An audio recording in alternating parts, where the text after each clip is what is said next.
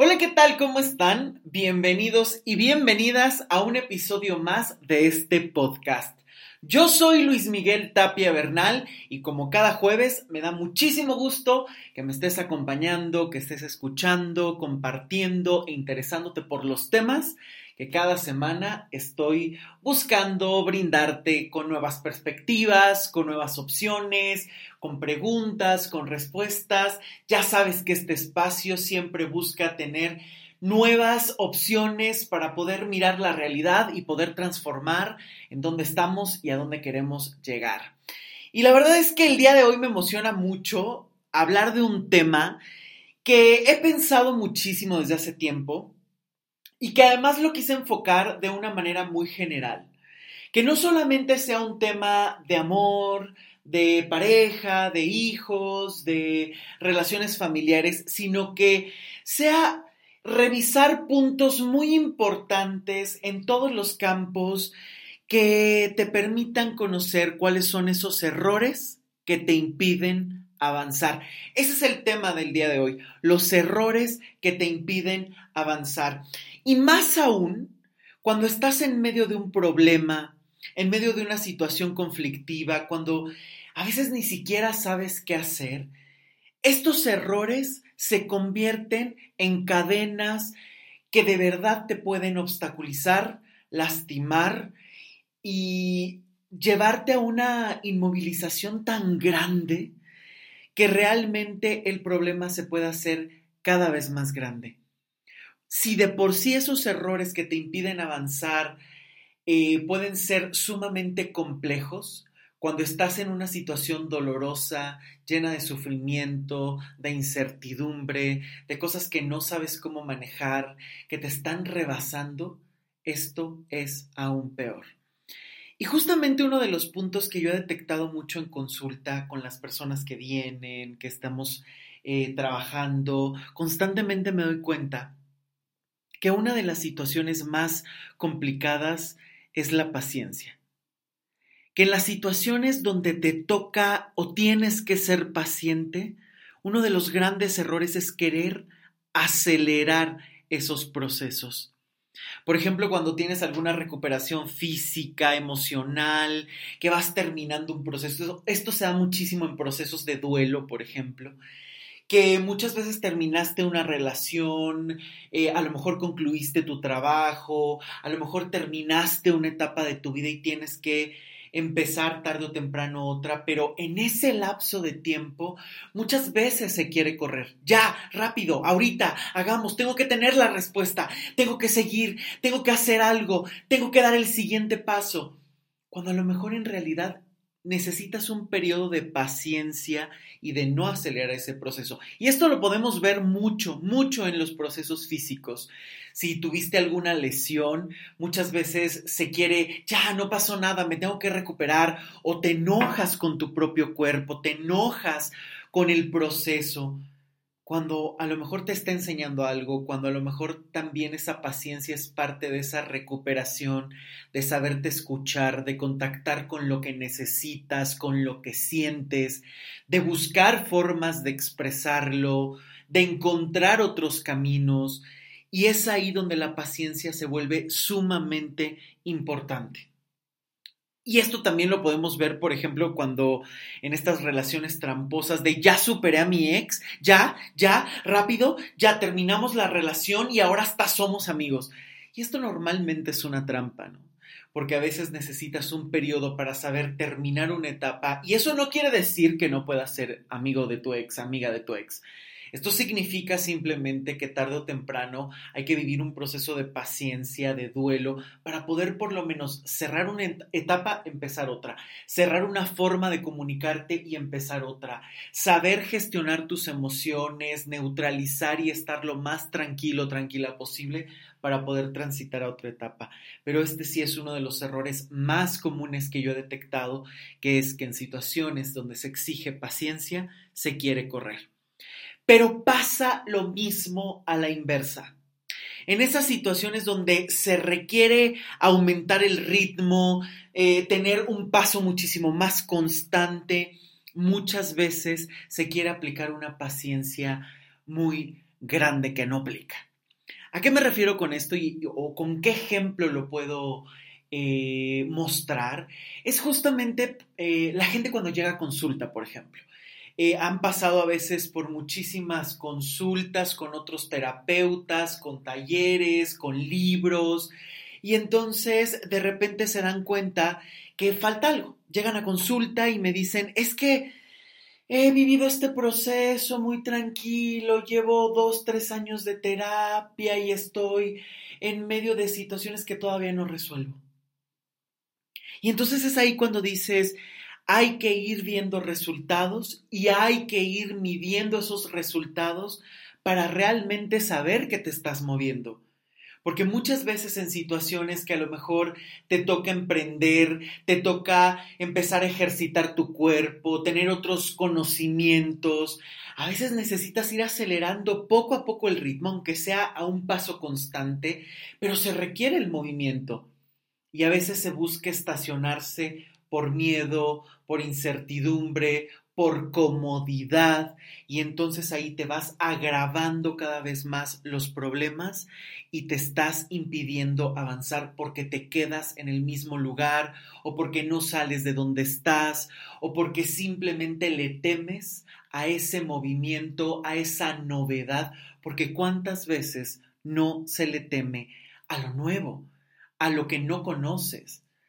Y muchas veces ese proceso de me asusta y no quiero explorar te está mutilando porque te deja no solo en el mismo lugar, sino te deja en el pantano de las emociones que a veces no sabes cómo manejar, qué hacer con el dolor, qué hacer con el miedo, qué hacer con el enojo y entonces dices, no hay que sentir, no, no, no, no, no, ahorita no, entonces hay que entrar en paciencia y hay que evadir y hay que... Y entonces ahí tratas de aplicar una serie de elementos que en lugar de solucionar y de moverte, te mantienen en el mismo lugar. Otro de los errores que siempre, siempre, siempre te van a impedir avanzar es el que no trabajes tu historia. Quien no se reconcilia con el pasado ve todo de manera sesgada, cargado y va cargando como un costal sumamente pesado, siempre estás herido, frágil, vulnerable. Esto de verdad es un peligro. Es muy importante sanar el pasado, porque si no se va a convertir en un obstáculo o se puede convertir en unos lentes que te distorsionan la realidad. Porque además no podemos olvidar que lo que tú eres, lo que has vivido, lo llevas a todas partes, te llevas a todas partes. No podemos de, eh, evadirnos toda la vida. Tarde o temprano te confrontas con tu pasado y tu pasado se convierte en destino solo si tú lo permites. Porque no lo puedes cambiar, nadie puede cambiar el pasado, pero sí podemos aprender a relacionarnos de otra manera con ese pasado, con los significados que le dimos, con las emociones que venimos arrastrando y tarde o temprano sanar las heridas. No podemos ni debemos vivir cargando un pasado que lo único que va a hacer es entorpecer tu camino, confundirte o incluso creer que te mereces cosas que no son ciertas. Esto pasa muchísimo. ¿Cuántas veces no estás avanzando por lo que te dijeron en tu familia, por lo que te hicieron creer, todo ese pasado que está ahí metido en la forma en la que reaccionas, en la forma en la que experimentas tus emociones, porque ojo, hay que tener muchísimo cuidado con algo. Todo el tiempo se está buscando transformar las emociones y las experiencias a través de la teoría, a través de nuevos conceptos, a través de decir, ah, claro, es que esto es codependencia, es que esto es falta de autoestima, es que esto es un trastorno obsesivo compulsivo.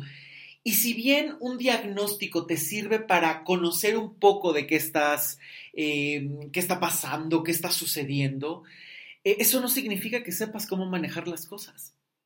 Por lo tanto, si todo el tiempo estás queriendo transformar tu pasado y aprender a sobrellevar o manejar tus emociones solo con conceptos, lamento decirte que no va a funcionar porque las emociones se construyen a través de experiencias, no a través de teoría, no a través solo de razonamiento. El razonamiento viene después, Tienes una experiencia, se da alguna emoción y esa emoción marca un precedente para una reacción. Y después procesas, en el mejor de los casos, y teorizas y dices, claro, esto fue difícil para mí, por eso reaccioné de esta manera y ya me asustó muchísimo. O viceversa, esto me encantó y quiero repetirlo porque me hace sentir feliz, eufórico, emocionada, como sea. Pero justamente aquí es donde empiezan muchísimos de los errores, porque no solamente sigues cargando tu pasado y eso te entorpece y no hay nada que te impida avanzar más que cargar un pasado que te lastima y por el otro lado vivir cargando emociones creyendo que solamente las vas a transformar con un par de conceptos, cuando en realidad se requieren terapias que realmente sepan manejar y transformar con experiencias que no solamente significa ir a vivir, ir a confrontar, que este también es uno de los errores más comunes. Es que para que yo suelte mi pasado tengo que ir a hablar y gritarle todo a mi papá, a mi mamá, a mi ex. Eso no es cierto. Tú llevas en ti la imagen de tu padre, la imagen de tu madre, la imagen de tu expareja, la imagen de tu ex jefe. Está dentro de ti. No tienes que salir corriendo a destruir o a vomitar todo tu odio, todas tus emociones a las otras personas para liberarte. Eso no genera ninguna experiencia eh, saludable normalmente y menos cuando es conflictiva. O sea, imagínate tú tienes una relación sumamente complicada con tu papá y de repente dices, es que yo necesito ir a, a vomitarle todo para que entonces me libere. Ya estás en un, en un error tremendo.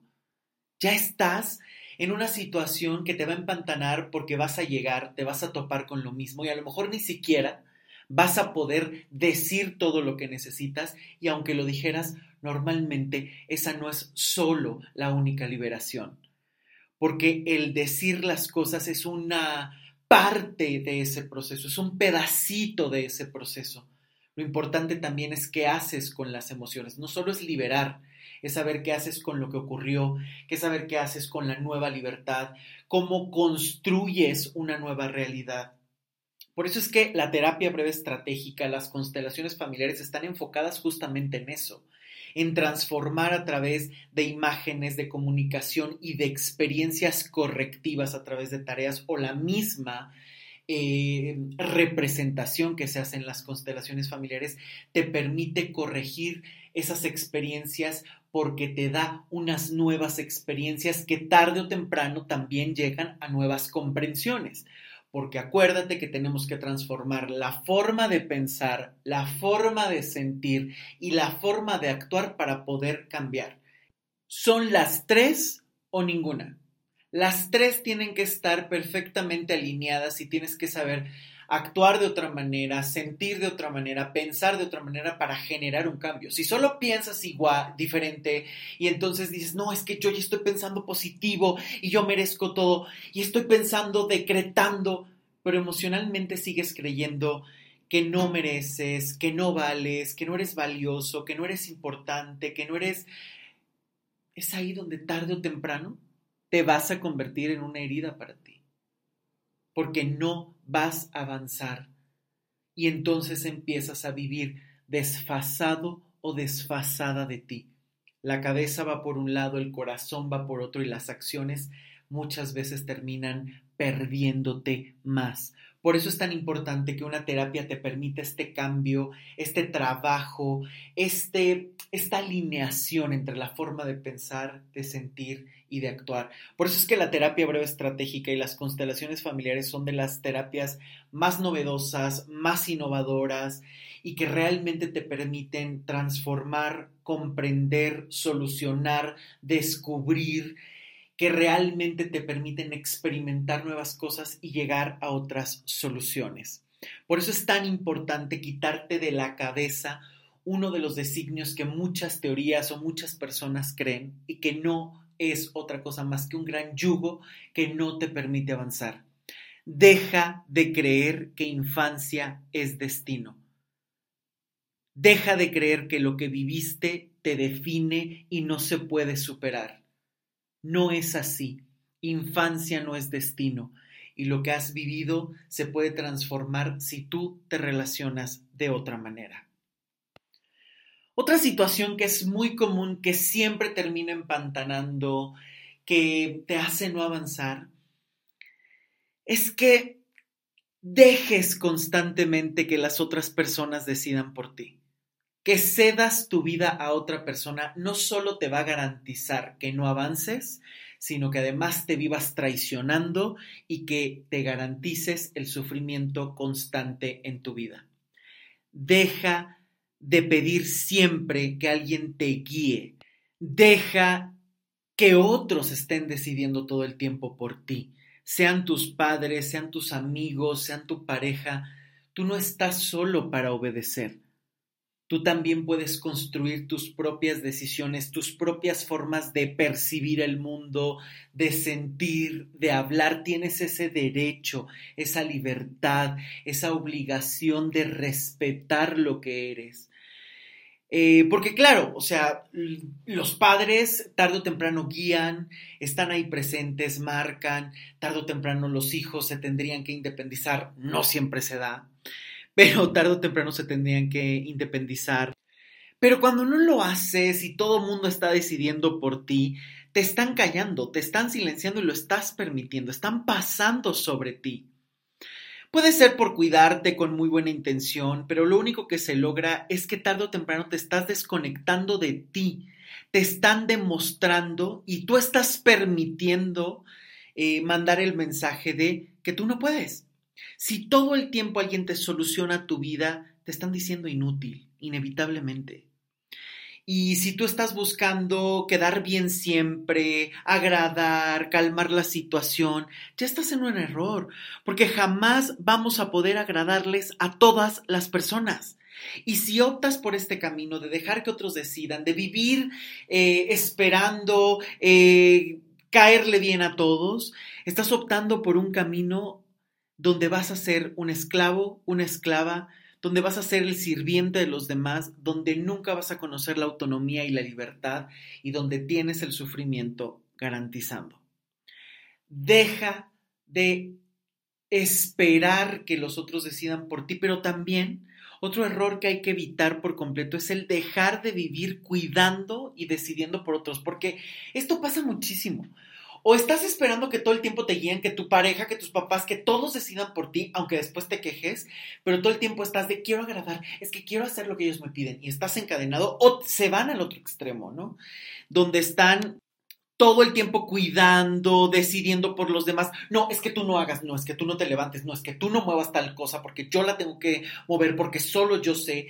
inclusive cuántas veces no vemos que están tan al pendiente de los demás que se olvidan de sí mismos, entrando en un desgaste tremendo, donde viven agotados por quererlo controlar todo, donde quieren cuidar en exceso cuando a veces ni siquiera es necesario. ¿Cuántas veces los hijos no están cuidando a los padres de cosas que ya pasaron y que los padres incluso ya superaron? ¿Cuántas veces no se vive en esta dinámica de, ay, es que mi papá lo pasó fatal porque su papá no estuvo y pasó muchísimas carencias y entonces ahora yo le voy a querer dar todo? Cuando a lo mejor tu papá ya lo superó y, es, y a su manera pudo construir una nueva solución, una nueva realidad que le permitió realmente sobrellevar la situación. Que claro, tú a lo mejor puedes decir, no, es que pudo haber hecho algo distinto. Tú no estás ahí. Tú no viviste lo que él vivió, tú no viviste y sentiste todo lo que le ocurrió. No podemos juzgar a las otras personas de esta manera, ni tampoco quitarles su dignidad, creyendo que no pueden, y tú sentirte un Dios protector eterno, porque lo único que puedes ganar ahí es el cansancio, el desgaste o incluso hasta la ingratitud. El que vivas eternamente sintiéndote traicionado o traicionada sin independencia. No podemos vivir creyendo que todos tienen que pensar igual o que tu forma de cuidar a los demás es única, que ellos no saben.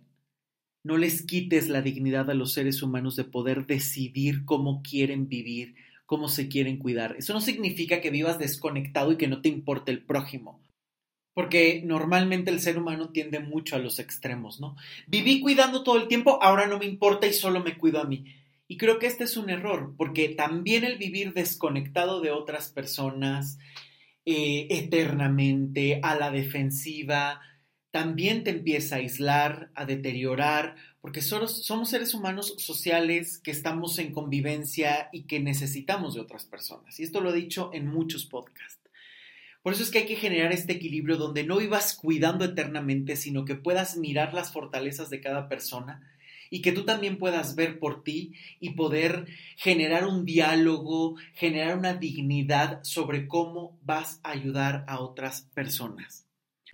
Y por eso aquí me parece muy importante mencionar que otra de las cosas que más te van a evitar avanzar, que es uno de los errores más comunes, es el no escucharte. De antemano sabes muchas veces que no quieres algunas situaciones y aceptas, no te estás escuchando. Ya no querías esa relación, pero volviste porque eh, te dijeron que era una buena persona, porque cómo te ibas a divorciar, porque tus hijos qué iban a pensar, dejaste de escucharte.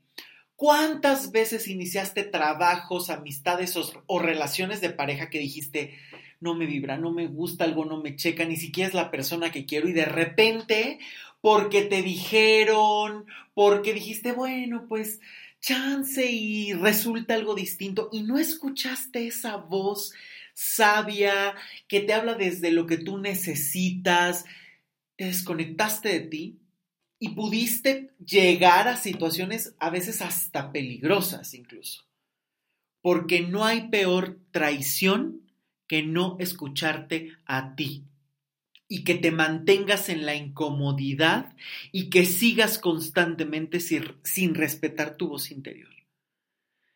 Que muchas veces se manifiesta de muchas formas, a través de sensaciones corporales, de enfermedad incluso, cuando ya no le haces caso y pasó muchísimo tiempo, a través de a lo mejor hasta sueños, premoniciones, sensaciones, emociones que surgen cada vez que ves a una persona, cada vez que enfrentas una situación y no te escuchas que incluso hasta piden señales al universo, te las está dando y de repente es no, no, no, no, no quiero ver. No, no, no, no pasó, no es cierto. A lo mejor necesito corroborar otra vez, entonces deja de y entonces ya tienes 20 señales enfrente, ya te lo dijeron todas las personas que te rodean y sigues pensando no, a lo mejor no, a lo mejor no.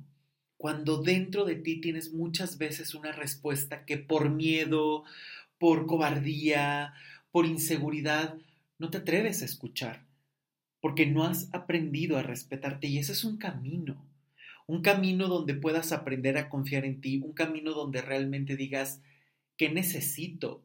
Y que desde lo más profundo te respondas para que esa sea la brújula que empiece a guiarte.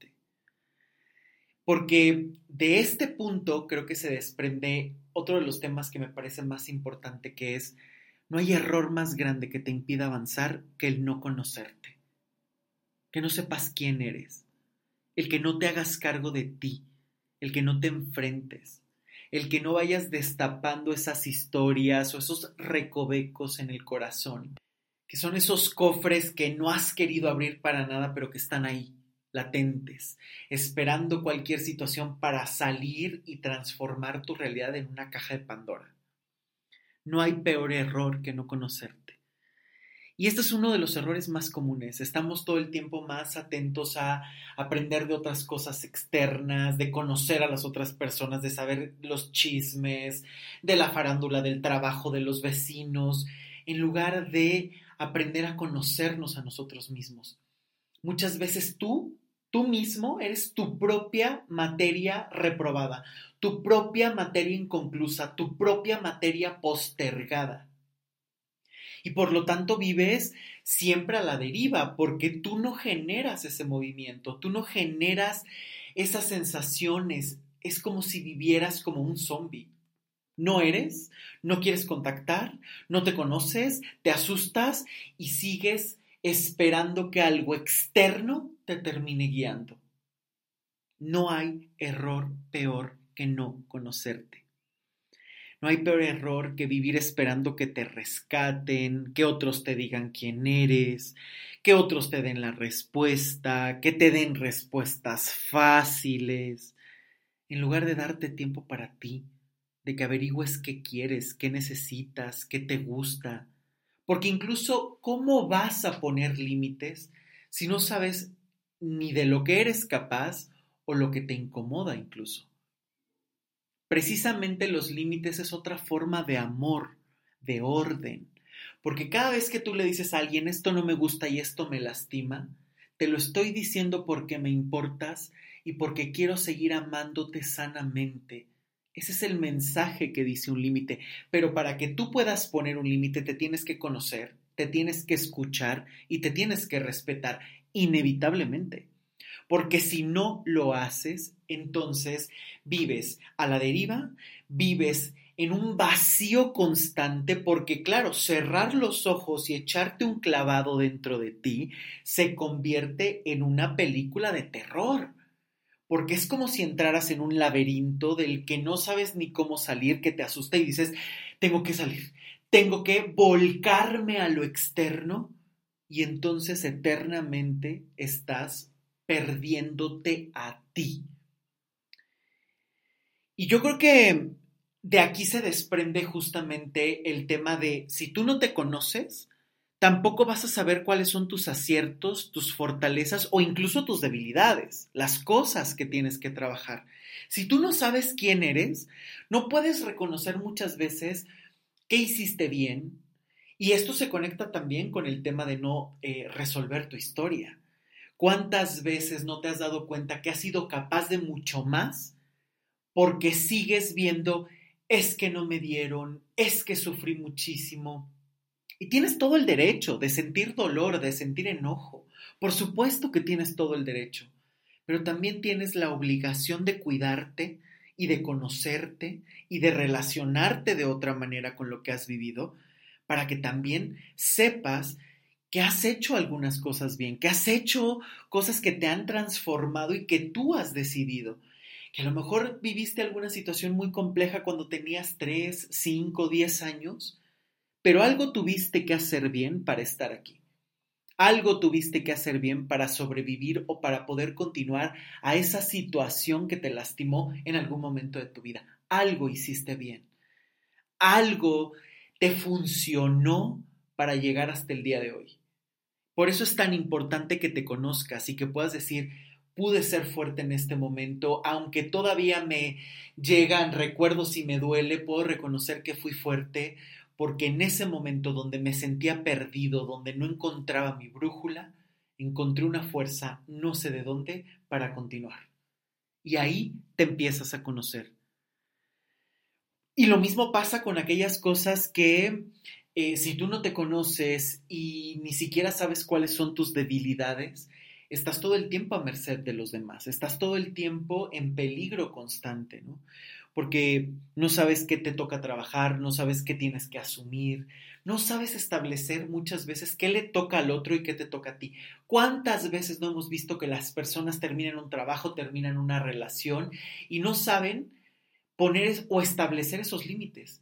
Y entonces terminan o culpándose completamente, no, es que yo hice todo mal, salió súper mal, yo hice esto y esto resultó que todo se fuera al carajo, o viceversa. Están todo el tiempo, es que el otro no dio, es que el otro no me hizo, es que el otro no hace, es que el otro... Y entonces ahí te estás perdiendo porque no conoces esas debilidades, no conoces esas fortalezas, no conoces tus límites, que incluso para poder rebasar tus límites te tienes que conocer. A veces no, er, no sabes de qué eres capaz de hacer porque ni siquiera has llegado a un límite importante para decir, me puedo superar, puedo avanzar yo mismo. Es muy común que siempre se busque tapar y maquillar lo que no te gusta en lugar de enfrentarlo, aprenderlo a manejar o desarrollar herramientas para superarlo. Y creo que es aquí donde te puedes quedar atrapado por años, además, ¿eh? porque de verdad se entra en anestesias de las que a veces es muy difícil despertar. Y creo que aquí viene un tema muy importante que, que hay que trabajarse justamente y hay que conocerse, porque creo que algo que hay que quitar siempre son los prejuicios. Un prejuicio es una opinión o una idea preconcebida que normalmente es negativa. Eso es un prejuicio. Eh, donde normalmente no conoces algo, pero lo etiquetas y puedes decir esto es malo, esto no funciona. Esos prejuicios te están dañando a ti, pero te están cortando la vida y puede ser peligroso hasta para otras personas. Eh, porque justamente tener prejuicios habla de cuántas veces has tenido que cerrar tu corazón, cerrar tu mente y a lo mejor tragarte los conceptos de otros o a lo mejor simplemente vivir en tu miedo o basarte en una sola experiencia para medir a todo el mundo. Esto pasa muchísimo. Es que conocí a una persona que fue mala y todos los de ese país son así. ¿En qué momento conociste a los 23 millones de habitantes de tal país para que puedas decir todos son de esa manera? Y aquí es donde me paso a otro tema. Hay que tener muchísimo cuidado con las generalizaciones, porque tener prejuicios y vivir generalizando muchas veces te puede dejar eternamente donde estás, porque ojo, estos prejuicios no solamente los estás sacando contra otros y puede ser una bomba de tiempo. ¿Cuántos de estos prejuicios los estás sacando contra ti? Es que yo no puedo, es que yo no soy capaz, es que esa situación es muy difícil. Prejuicio, prejuicio, prejuicio. ¿Cuántas veces no dices, es que nada de esto me sale porque soy malísimo para todas estas herramientas, es que nunca he podido? Y estás generalizando en situaciones y te estás etiquetando. Esas generalizaciones eternas te pueden servir para darte una idea, te pueden servir para orientarte, pero hay situaciones tan específicas como siempre le he dicho y que de esto voy a hablar un poquito más a detalle eh, un poquito más adelante que es el hecho de que muchas veces estamos generalizando todo el tiempo y por eso es el peligro de eh, casarte solo con una idea, leer un libro y creer que es la única respuesta, eh, porque creo que es ahí donde estás empezando a generalizar. Ah, es que todos se comportan de esta manera, todos hablan de esta manera, y como él no habló de esta manera, entonces no es un psicópata, por ejemplo cuando a lo mejor tiene toda la pinta, cuando ha lastimado constantemente, cuando incluso estás viendo que está lastimando a otras personas, pero dices, no, no, es que esto no puede ser, no, no, no. Porque además aquí pasamos al tema de la ceguera selectiva. No hay nada que te estanque más que vivir en cegueras selectivas. Esto me duele, esto no lo quiero ver y me quedo en el mismo lugar. ¿Cuántas veces no no has optado por cegueras selectivas para que no te lastimen más, porque creíste prejuicios de ti, porque viviste pensando que otros te iban a abandonar. ¿Cuántas veces preferiste cerrar los ojos y quedarte en el mismo lugar que comenzar a avanzar? Es por eso que aquí te menciono otro punto que es, deja de aferrarte al sufrimiento. Quien se aferra al sufrimiento no avanza. Muchas veces ya sabes que te duele, que te incomoda, que esa persona ya no tiene un, lugar en tu vida, ya sabes que no necesitas esa situación, pero prefieres seguir por miedo a la soledad, por miedo a lo nuevo, por lealtad a los patrones, a la historia familiar, y empiezas a ver el sufrimiento como destino como una penitencia, como un pago, como una compensación, aunque jamás compenses nada. Porque cuántas veces no has dicho, es que, aunque sea de manera inconsciente, ¿eh? porque ojo, aquí es donde están las trampas que hay que trabajar. ¿Cuántas veces no dices, es que no sé por qué no me resulta el trabajo? Y resulta, cuando realmente empiezas a hurgar, que te das cuenta que a lo mejor estabas pagando porque en algún momento sentiste que habías defraudado a tus padres, porque a lo mejor sentiste que en algún momento no actuaste de manera justa y te estás metiendo una y otra y otra y otra y otra vez el pie, aferrándote al sufrimiento y además sin compensar la situación de la que crees que tienes que compensar. Y esta es una trampa muy común y muy socorrida porque tiene maneras muy profundas y muy inconscientes que difícilmente las vas a poder descubrir sin ayuda o sin una profundización de ti, difícilmente las vas a poder eh, descubrir, ¿no? Porque muchas veces este sufrimiento puede determinarse o puede suscitarse por muchísimas cosas. El sufrimiento puede venir justamente desde una situación de víctima, es que sufro y tengo atención, y puede ser también una situación donde quiero pagar algo, donde necesito compensar, pero en realidad no compensas, no avanzas y te estás además perdiendo de tu vida, de tu satisfacción, de la libertad, de la felicidad, porque el sufrimiento arruina la vida. Hay que tener muchísimo cuidado, hay que hacerse caso, hay que trabajar el por qué estás en situaciones de sufrimiento. Si no las conoces, no teorices, busca soluciones ya. Como siempre pongo en las redes sociales, hashtag mejor ven a terapia urgentemente. Porque además aquí hay otro punto que me parece fundamental y que tiene que ser una brújula. Si tú no eres feliz, si no te alimentas de lo mejor, si no te brindas lo mejor, ¿cómo piensas avanzar? Si tú no te procuras lo mejor, la mejor comida, tener paz, tener serenidad, tener salud mental, tener amor, tener salud física, cuidar tu cuerpo, escucharte, eh, tener un placer dosificado, el saber gestionar tus emociones, el dejar de cargar el pasado, si tú no eres feliz, no te das lo mejor, no solo no vas a avanzar, sino que además te puedes convertir muy fácilmente en lo que siempre hemos dicho hasta en otros podcasts con Olga, en pepenadores emocionales, en limosneros, el vivir añorando, el tener cientos de daños o el vivir dañando a otros incluso o envidiando. Tú no eres capaz de conseguirte lo mejor, pero sí vives envidiando, pero ¿por qué él sí tiene un carro? ¿Pero por qué ella sí tiene una casa? ¿Pero por qué se atrevió a hacer eso? ¿Pero por qué habla así? ¿Pero por qué se ve así? Porque se atrevieron, porque se están procurando lo mejor. Eso que tú no eres capaz de procurarte, eso que tú no eres capaz de hacer.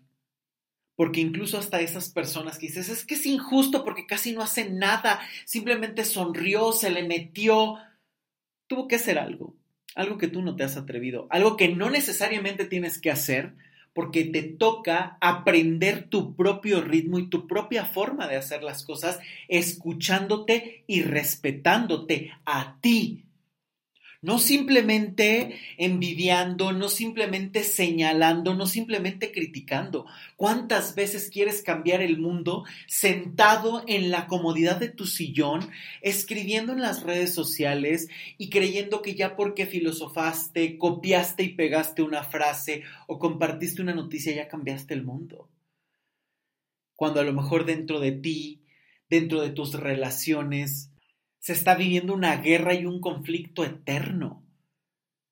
Es muy importante que te procures lo mejor, que te procures y que cuides de que te alimentas en todos los sentidos. ¿Qué escuchas? ¿Qué ves? ¿Qué hablas? ¿Qué comes? ¿Qué te untas en la piel? ¿A dónde viajas? ¿Qué te permites descubrir? ¿Cómo observas el mundo? Quitar esos prejuicios de los que hablábamos hace rato para precisamente poder deslumbrarte con todas las posibilidades que tiene el mundo. Porque cuántas veces estás solamente en dinámicas aferrado a una sola persona, aferrada a un trabajo que ya no te da, aferrada a algo que ya no te está funcionando, que no te produce ninguna felicidad, al contrario, te llena de sufrimiento y por no atreverte a conocer este mundo maravilloso, gigante, lleno de personas, de ideas, de nuevos lugares, de nuevos sabores. Te estás perdiendo de la vida. Te estás perdiendo de conocer y de brindarte lo mejor, de ir a un lugar bonito de vacaciones, de descansar en un sillón cómodo, de poder escuchar lo mejor, de leer un libro distinto, algo que te nutra, que te alimente, de poder conversar con estos amigos que te aportan y no solamente hablar de chismes y no solamente hablar de quién sufrió más y quién la pasó peor. que comas lo mejor que te puedas brindar, que cuides tu cuerpo, que te escuches, que te duele, que te lastima, que te brindes el mejor descanso, que te brindes lo mejor, que te brindes la felicidad. Una persona feliz es una persona que difícilmente va a dañar a otros, porque estás enfocado en disfrutar, en conocerte, en saborearte y saborear al mundo.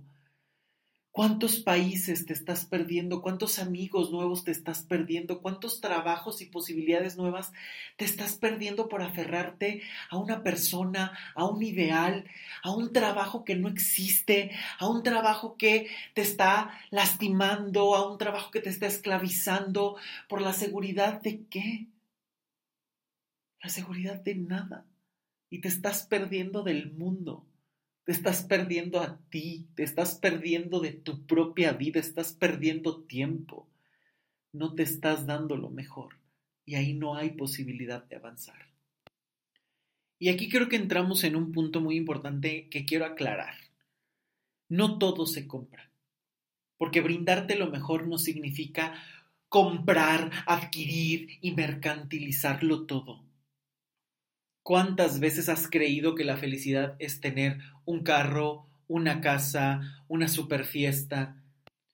Pero si sigues cargando con todo lo que no te funciona, de nada te va a servir tener la casa, el carro y la fiesta, porque te vas a seguir sintiendo vacío, perdida, inquieto, incómodo, sola, intranquilo. De nada te sirve.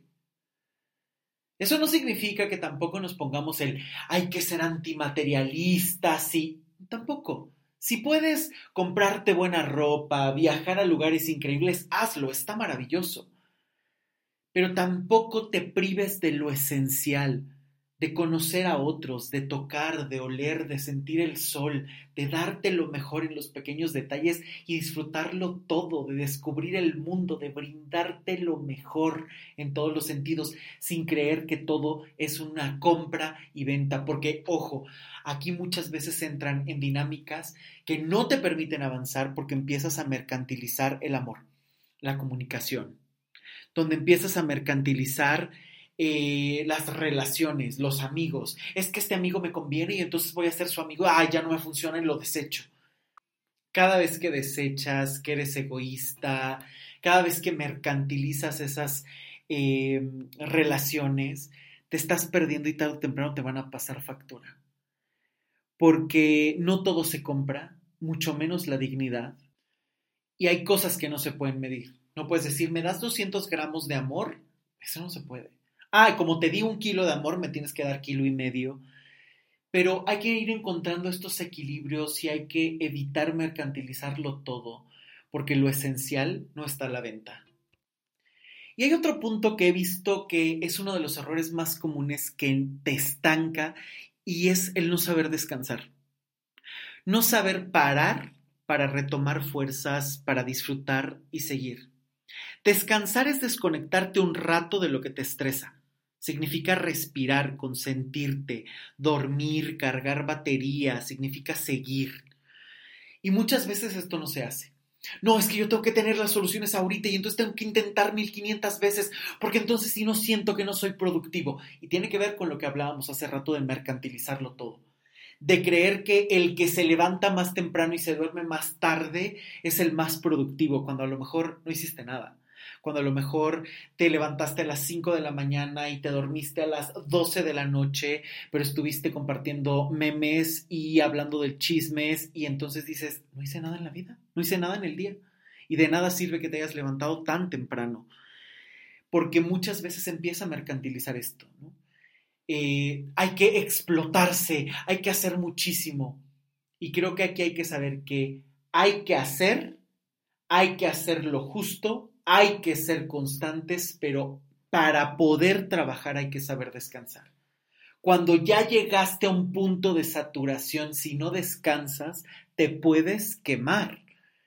Cuando ya no llegas a este punto de saturación, cuando llegas a este punto de cansancio y dices, pero es que tengo que seguir porque el trabajo va primero, porque mis jefes me lo están pidiendo, porque tengo que sacar adelante situaciones que no me tocan, te estás perdiendo a ti. Quien no sabe descansar no sabe trabajar, porque puedes estar viendo el trabajo como un escape, porque puedes estar quemándote, porque tarde o temprano el trabajo te va a rebasar. Por eso es tan importante saber descansar y descansar sin culpa. Y esto no significa estoy tan cansado que necesito dormir 30 días. No es cierto. Quien descansa bien, realmente con poco es suficiente. Quien descansa bien, tú puedes decir, no, es que ya estuve súper cansado de tanto trabajo y entonces me voy a dedicar siete días a dormir. No es cierto, a lo mejor el primer día duermes casi, casi todo el día, ya para el segundo va bajando, ya para el tercero dices, híjole, ya está la cama me está escupiendo. O sea, ya, necesito pararme del sofá y necesito empezar a hacer algo. O estas veces que dices, nada, no quiero hacer nada más que tirarme a ver series. A lo mejor un día, dos lo consientes, al tercero ya no una tardecita después ya no. Por eso es tan importante eh, quitar también estos prejuicios y, estas generalidades, porque muchas veces se cree que tanto cansancio requiere muchísimos días de recuperación y no es cierto. A veces una buena cena, a veces un bañito a conciencia, una siesta, una eh, buena bebida, el dormir a lo mejor un poquito más temprano, el consentirte y aplicarte a lo mejor alguna crema, prender alguna velita, algún incienso, respirar simplemente, desconectarte 20 minutos, poner un podcast, poner una musiquita que te guste, a lo mejor ya es suficiente para recargar batería y decir, ahora sí, continúo y termino la tarea y entonces recargué la pila, despejé la mente, tranquilicé las emociones y hasta relajé un poquito el cuerpo. A veces el moverte, el hacer un poco de ejercicio para poder estirar. Y esto se está notando muchísimo tu cuerpo está hablando todo el tiempo y cuántas veces ahora que se está en pandemia, que a lo mejor se ha trabajado 10 veces más porque estás en home office, cuando a lo mejor no, no has respetado tus horarios habituales, cuando has tenido que pasar muchísimo más tiempo sentado a lo mejor en una silla que no es ergonómica, en posturas incómodas, que a lo mejor no has escuchado tu cuerpo y de repente dices, es que me duele un montón la espalda, pero estás trabajando en la computadora y ni siquiera te estás escuchando. Y estás corriendo por tratar de alcanzar metas cuando a lo mejor ya las has conseguido, necesitas reconocerlas, necesitas descansar y necesitas continuar. Sin descanso no hay paraíso, sin descanso no hay buen trabajo y sin descanso es muy fácil caer en la renuncia porque si tú te cansas es mucho más fácil que abortes misión que si descansas, te despejas y continúas. Así que por favor, si quieres avanzar, aprende a descansar, aprende a escucharte, aprende a consentirte. Y ojo, descansar no significa estar en las redes sociales, porque también este es otro de los errores más comunes y de verdad, muchas veces las redes sociales pueden ser una bendición para conocer, para difundir, para distraerte a lo mejor un ratito, pero también pueden ser una gran pérdida de tiempo, una revoltura tremenda, ¿Cuántas veces no has pasado horas y horas en las redes sociales y dices, ¿en qué momento pasaron una hora, dos horas, tres horas y no he hecho nada? O de repente es de, pero deja checo esto y solamente voy a revisar la receta de no sé qué y te quedaste viendo 20 videos en YouTube. Eh, de verdad se puede convertir en un problema el no despegarte de las redes sociales, de verdad. Es muy importante pasar tiempo sin ellas, también descansar de las redes sociales todos los días.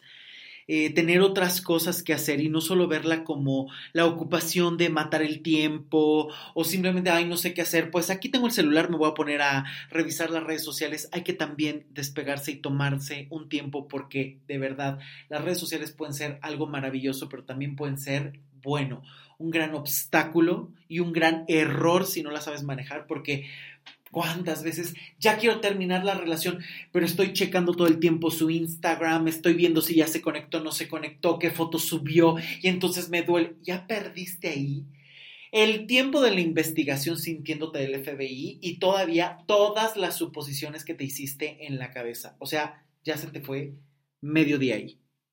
Y este punto de las redes sociales me parece muy importante que ahondar en él porque creo que muchas veces está viviendo algo que me parece que es peligroso, que es el no acudir con especialistas. ¿Cuántas veces estás esperando que en las redes sociales encuentres las respuestas? Te metes a grupos para compartir, ¿ustedes qué piensan que hago con mi ex? ¿Ustedes qué piensan cuál es la mejor dieta para bajar de peso? ¿Ustedes qué piensan? Es que como que me está doliendo el diente, ¿qué tengo que hacer? Es que siento que el cabello se me está cayendo, ¿qué recomiendan? ¿Alguna vitamina? ¿Algún remedio? Y entonces te estás perdiendo de ir con verdaderos especialistas eh, cuando a lo mejor a veces necesitas cosas sumamente específicas y que puede ser peligroso. Ojo con esto.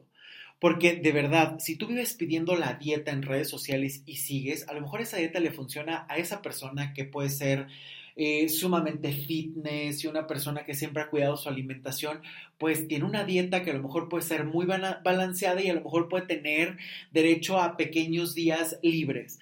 Que a lo mejor en tu caso, si tienes resistencia a la insulina, triglicéridos altos, 20 kilos de más, 10 años más que esa persona, pues no te va a funcionar. Y al contrario, puede ser peligroso o simplemente te puedes animar. Porque dices, ay, no es que esta dieta no me funciona. Sí, claro, es que no te funciona porque no es una dieta para ti. Por eso es tan importante que las redes sociales le demos su lugar para conocer, para compartir, para socializar, para exponer, para darnos cuenta de cosas, pero no para encontrar todas las soluciones. La gente que muchas veces te comenta en un grupo no necesariamente es un especialista y te puede hablar de su experiencia y una experiencia eh, de una persona no necesariamente tiene que ser igual a la tuya. Si de verdad necesitas eh, solucionar algo, ve con especialistas. No hacerlo de verdad te puede estancar muchísimo y te puede salir muy, muy caro a la larga. Eh, porque tú no sabes si necesitas tratamientos específicos, profundos, o cuántas veces estás postergando porque se ignoran ciertas cosas, o estás buscando siempre alternativas dudosas que pueden retrasar procesos, tapar síntomas, enredarte, confundirte. De verdad hay que tener muchísimo cuidado porque aquí, aquí te puedes atorar muchísimo. Y es un error muy común. Si tienes una necesidad, ve con especialistas, ve al médico, ve al dentista, ve a terapia, por favor. Si tienes cosas que no sabes manejar de tu pasado, ve a terapia. Porque aquí de verdad entramos en un terreno que me parece sumamente peligroso y es de los que más te pueden obstaculizar y evitar que avances en la vida o incluso hacer tus problemas más grandes. Porque se está buscando muchas veces la ayuda en YouTube, por ejemplo, ¿no? Eh, ya uno encuentra, a mí me parece que YouTube es maravilloso. Eh, y bueno, este tipo de plataformas, que seguro hay un montón y dependiendo de países, seguro habrá más. Pero a veces entras, por ejemplo, en YouTube y dices, es que quiero aprender a cocinar y vas a encontrar un montón de recetas y a lo mejor ahí aprendes a bordar y aprendes idiomas y son cosas que me parecen maravillosas. O sea, de verdad es una gran, gran, gran biblioteca de buena información YouTube, pero también puede tener cosas muy peligrosas porque muchas veces se quiere encontrar ahí respuestas a problemas sumamente grandes, a patologías mentales, emocionales, físicas, económicas, y esperas que un video te solucione, cuando muchas veces requiere de un trabajo muy específico. Deja de creer que todas las respuestas están en las redes sociales, deja de creer que todo se va a solucionar con un video. Estos videos de dos minutos, de 30 segundos, de te voy a dar tres pasos para salir de la depresión, te voy a dar tres consejos para que te conviertas en un gran chef, te voy a dar cinco pasos específicos para dejar los errores y que a veces ni siquiera te explican la forma o ni siquiera profundizan en nada. Es muy importante saber que, claro, hay mucha información muy buena, pero la información eh, que no se sabe aplicar se puede convertir en una maldición incluso. De verdad, debemos de evitar por completo el estar pidiendo consejos en las redes sociales, porque además la gente va a opinar desde lo que sabe, desde lo que conoce o desde lo que ha vivido. Un especialista no. Un especialista te va a brindar conocimientos, herramientas, trayectoria. Claro, un buen especialista. Pero esto pasa muchísimo. O sea, yo la verdad es que a veces he estado sorprendido viendo la cantidad de videos que hay donde te recomiendan cremas y entonces te dicen, no, no, no, es que esta crema me cambió la vida y es una crema de 50 pesos que encuentras en el supermercado. Y a lo mejor conoces un poco más de cerca a lo mejor a ese youtuber o a esa persona y dices, híjole, tú usas cremas de dos mil pesos y cinco mil pesos y nada más porque te pagaron la promoción juras que es maravillosa o no, no, no, es que yo tengo este cabello solamente usando shampoos de el supermercado de 30 pesos con mascarillas de 50 pesos y con eso es suficiente. Cuando Obviamente, si tú no eres especialista, no te das cuenta que ese cabello está truqueado, que tiene infinidad de productos, que nada tiene que ver con un producto de supermercado, por ejemplo. Cuando muchas veces estás buscando síntomas en las redes sociales, es que me dolió la cabeza, bueno, y a lo mejor ya terminas creyendo que tienes cáncer o viceversa, ¿no? Que a lo mejor estás minimizando, bueno, pero ni me duele tanto y tú dices, híjole, llevas un mes con dolor de cabeza constante, habría que checarse y no estar buscando síntomas más en redes sociales o en un video o un tutorial. Repito, yo creo que YouTube tiene cosas maravillosas, los podcasts, eh, algunas cosas que se pueden compartir en redes sociales. Me parece que es maravilloso, que puedes encontrar cosas extraordinarias, pero cuando son cosas tan específicas, que es brindarte lo mejor, tu salud mental, física, emocional, un video puede ser una guía, pero no necesariamente tiene que ser la respuesta y de verdad hay que tener cuidado con esto. El querer invertir cinco minutos, no pagar nada y, e irte por generalidades que te encuentras en las redes sociales y decir, esto me sirve, esto me aplicó y se acabó. Ten cuidado con eso porque eso también implica de qué te alimentas, qué te vas a dar, qué vas a hacer. Y hay un punto con el que me gustaría cerrar, que es el hecho de si tú quieres realmente avanzar en la vida, tienes que evitar este error. Y es el vivir temiéndole a la soledad. Quien no se hace amigo, amiga de su propia soledad, siempre va a estar buscando cómo llenar un vacío. Y una persona que vive buscando llenar un vacío se puede convertir en un pozo sin fondo eternamente, que dependa, que necesite, que no sea capaz de conocerse, que viva huyendo. Esto, de verdad, es un peligro. Porque, claro, todo mundo le puede temer a la soledad, a veces nadie te enseñó a, gestionarla, a veces eh, están tan trazadas las cosas en la vida de naces, estudias, conoces a alguien, te casas, tienes un buen trabajo, te jubilas y te mueres, ya está. Y en ningún momento es te conoces, sabes quién eres, te escuchas, te respetas, porque incluso hasta esos procesos muchas veces son en solitario. No puedes pasar a veces el dolor acompañado de otras personas porque aunque estén ahí, quien lo va a vivir y quien lo va a superar es tú. Así los amigos te echen porras, tu familia te abrace, tu pareja te dé la mano, hay cosas que te tocan solo a ti. Hay miedos que nadie más va a enfrentar por ti. Hay conocimientos y exámenes que nadie más va a hacer por ti. Hay entrevistas que no se pueden responder por otros más que por ti. Por eso es tan importante que aprendas a conocerte, que si quieres avanzar, le des un lugar al pasado, te conozcas, descubras, aprendas a relacionarte, dejes de creer que la infancia es un destino, dejes de vivir a otros ritmos que no te corresponden, que por favor te hagas amigo de esta soledad, en esta soledad te conozcas, te descubras, que tampoco te aísles, pero que tampoco vivas huyendo todo el tiempo. Hay un podcast sobre esto, por cierto, si no lo han escuchado, corran a hacerlo, se llama Dejar de huir, donde hablo de todas esas formas en las que el ser humano está huyendo constantemente, todas esas perspectivas.